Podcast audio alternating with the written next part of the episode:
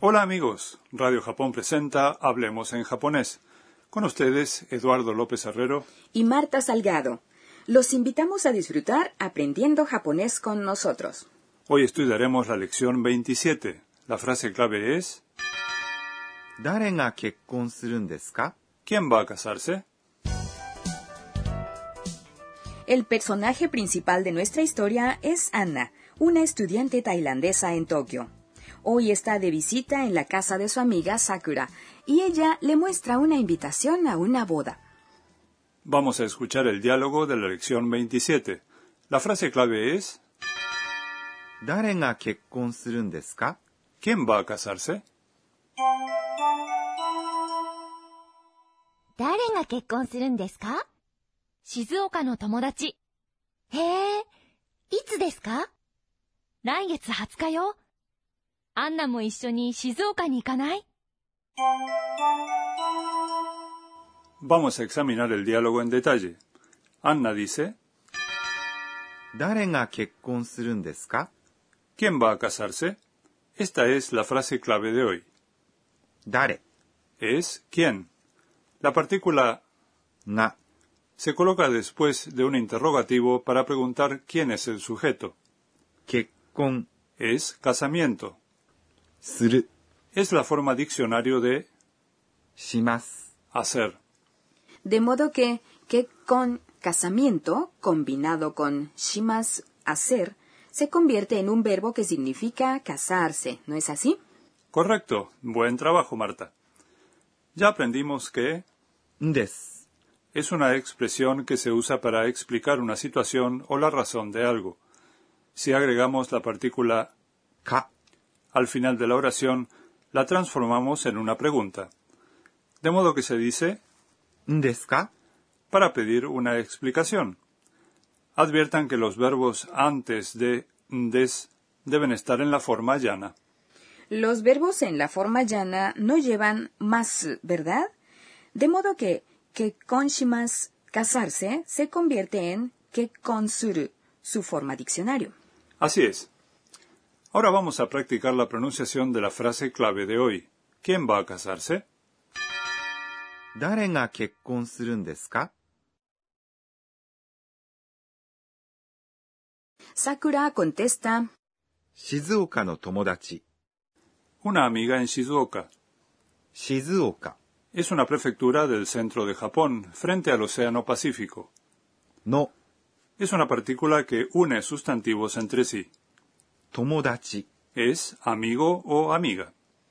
Entonces, ¿Sakura tiene una amiga en Shizuoka? Sí, Sakura nació en la ciudad de Shizuoka, en la prefectura del mismo nombre. Cuando estaba en la secundaria, la empresa de su padre lo transfirió a Tokio y su familia se mudó con él. Su amiga de la infancia en Shizuoka va a casarse pronto. Anna dice, へえ ajá.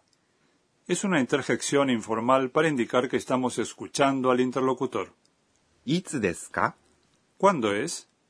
いつ Es cuándo. Viene seguida de です una manera cortés de poner fin a la oración, y ka, una partícula que convierte la oración en una pregunta. いつですか ¿Cuándo es? Es una expresión muy común. Sakura contesta, 来月20日よ el 20 del mes próximo. 来月 Es el mes próximo. Por cierto, este mes se dice 今月 y el mes pasado es. 先月 A continuación, 20日 es una fecha y significa el día 20. Uy, un momento. Veinte no se decía niju. En japonés algunos números se dicen diferente cuando se refieren a fechas. El día 20 es, 20日 trata de memorizarlo. La partícula que sigue よ se dice al final de una oración para enfatizar que se trata de algo que el interlocutor no sabía. アンナも一緒に静岡に行かない Anna, ¿no quieres venir conmigo a Shizuoka? O, más literalmente, ¿no quieres ir conmigo a Shizuoka? Después de アンナも es una partícula que significa también. 一緒 Es con o junto a.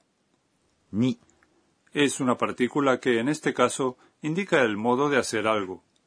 静岡 Es el nombre de la ciudad y la prefectura. に、 Es una partícula que aquí indica un lugar. 行かない、 Es la versión informal de 行きません。 no ir.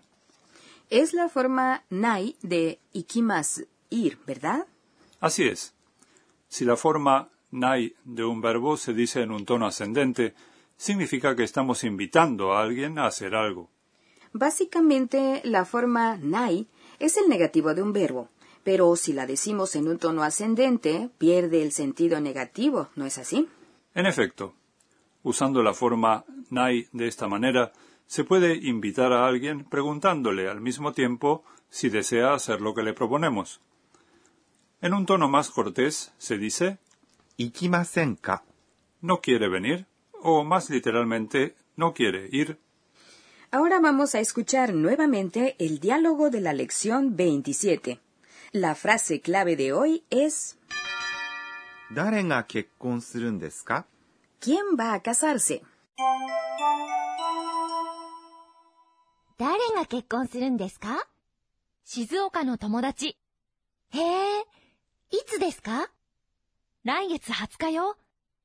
アンナも一緒に静岡に行かない Es hora de la sección Enséñenos, profesora. Ah, quisiera aprender cómo se dicen las fechas. Preguntémoselo a la profesora. 私が教えましょう He aquí su respuesta. En japonés, el primer día del mes es 1日、 originalmente significaba el día en que se eleva la luna. Las fechas desde el segundo hasta el décimo día se dicen así. El día 2, 2日、 el día 3, 3日、 el día 4, 4日、 el día 5, 5日、 el día 6, 6日、 el día 7, 7日、 el día 8, 8日、 el día 9 9日、 y el día 10. 10日、 Como explicamos en la lección 7, estas palabras provienen de modos antiguos de contar los números. A partir del día 11 y hasta el fin de mes se dicen los números correspondientes seguidos de 日、 que significa día. De modo que, por ejemplo, el día 11 es... 11日、 Hay tres excepciones. El día 14 es... 14日、 El día 20 es... 20日、 Y el día 24 es... 24日、 Hasta aquí la sección Enséñenos, profesora. Y a continuación el rincón de las onomatopeyas. Marta, a ver si adivinas qué animal es este. ワンワン、 Mm, Wan Wan. Ah, ni idea. La respuesta es Ah, sí, es un perro. ¿qué me dices de este otro? にゃーにゃー、 Ah, ¿es un gato? Sí, acertaste. Ha sido el rincón de las onomatopeyas. Hoy aprendimos las expresiones ワンワン、 y にゃーにゃー。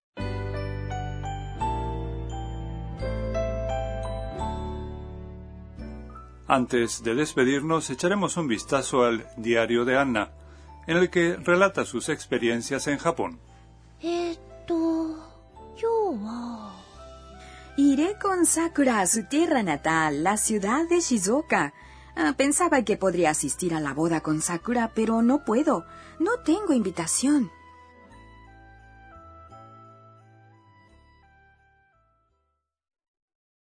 ¿Les gustó la lección 27? La frase clave de hoy fue 誰が結婚するんですか ¿Quién va a casarse? En el siguiente programa, Anna viajará a Shizuoka con Sakura. Los esperamos.